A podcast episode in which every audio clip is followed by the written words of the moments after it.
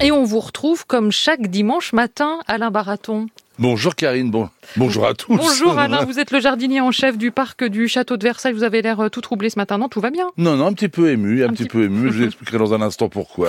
Alors ce matin, vous nous parlez du jardin François qui porte le nom de son créateur, Gérard François. Oui, une, une personnalité qui a longtemps été l'un des plus grands horticulteurs de France. Mhm. Gérard François, vous vous en doutez, vit au milieu des fleurs et en 1995, son jardin est si beau qu'il décide de l'ouvrir au public. À l'origine, une ferme percheronne et une simple terre agricole et son rêve, celui de marier la Normandie et la Provence, devient réalité. Et alors à quoi il ressemble ce jardin François? Un espace de liberté où il est possible de se promener sur deux hectares à travers une lande de bruyère, prendre le frais dans un sous-bois planté d'hydrangea, contempler l'eau calme d'un étang et s'extasier devant un jardin au naturel qui, à défaut de plantes en fleurs sécheresse oblige, présente des arbres vraiment beaux. Alors jeudi prochain, nous serons le 20 juillet et la musique sera à l'honneur, sera à l'honneur dans ce jardin. Et Eh oui, à 18h30, les musiciens Camille Belin et Michael Seigle, un- le premier est, pianiste le second est violoniste, eh bien ils interpréteront euh, Tchaïkovski, César Franck et Maurice Ravel,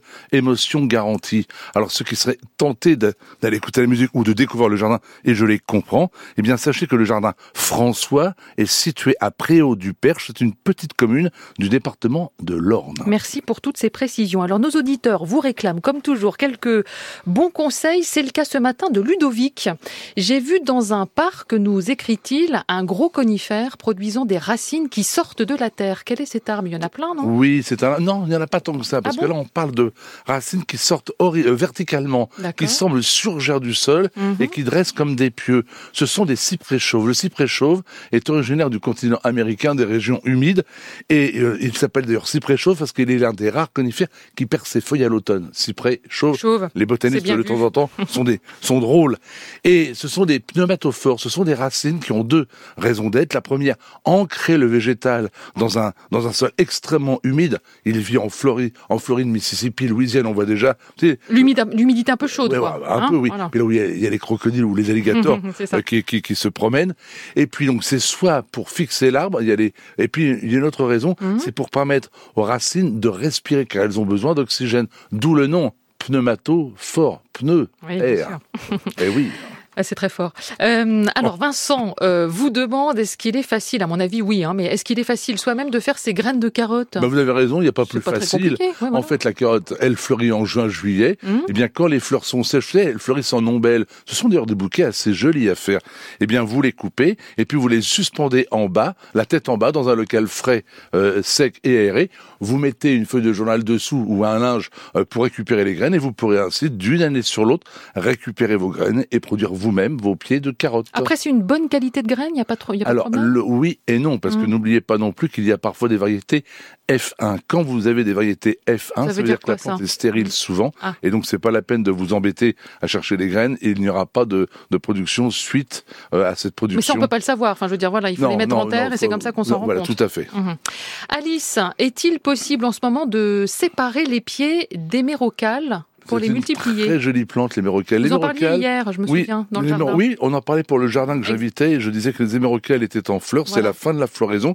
Ce sont des Je vois pas à plantes. quoi ça ressemble. Si vous connaissez, ce sont des plantes qui, qui ont comme des fleurs de lys en groupe, Mhm. euh, qui sont des, souvent, le plus souvent orange. On en voit aussi des jaunes, des rouges. Il y en a même des blancs. Mhm. Et l'hémérocale est assez facile à multiplier. On le fait soit par semis, soit par division de touffe. Mais là, on ne s'affole pas. Il faudra dans les deux cas, je dis bien dans les deux cas, attendre octobre. Alors une question assez drôle de Victor.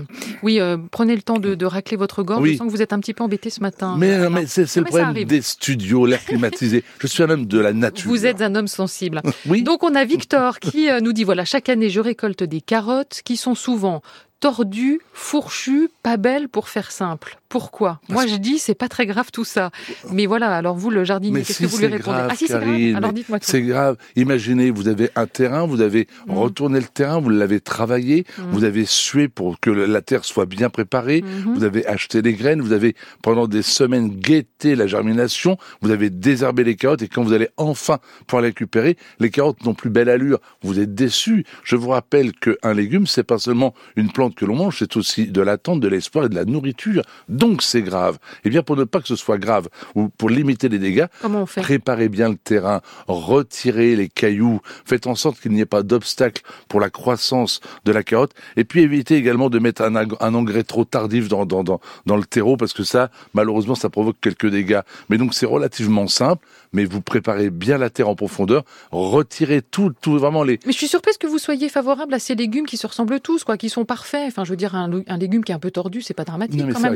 C'est de soit bon. temps en temps, c'est drôle. Mm. Surtout que les carottes déformées, on souvent, on dirait des petits personnages, des petits bonhommes. Ça peut être amusant. Ça peut même faire rire les enfants. Voyez-vous, chanson connue. Mais, mais quand il y a une, ça va. Trop, bonjour les dégâts. Alors, Christelle, pour finir, elle vous demande comment s'appelle déjà la plante dont les feuilles ont un goût d'huître? Je me Ah, souviens, on en a parlé, elle a mais elle m'a séché. un goût d'huître, c'est la Mertensia maritima, et je vous assure que vous fermez les yeux, Mm. vous cueillez une feuille et vous la mangez, mais vous avez l'impression d'avoir une gilardone, une, une huître de marraine Oléron, pardonnez-moi. Oui, vous n'êtes pas obligé de donner une Oui, oui, non, je suis, voilà, hein, vraiment, parce que c'est, je vais la passion des huîtres, d'où, ce petit, voilà. Est-ce que vous voulez ajouter quelque chose, mon cher Non, Alain Non, rien du tout, je voulais surtout vous Mm. souhaiter, Karine, un très bel été. Merci, c'est gentil. Sachez ça. que vous n'êtes pas encore parti, vous me manquez déjà. Oh là là Et j'ai beaucoup, beaucoup apprécié ces deux années avec vous. Vous êtes une femme formidable. Mais moi aussi, j'ai vraiment apprécié échanger pendant deux ans avec vous, mon cher Alain, et j'ai appris plein de choses. Merci encore.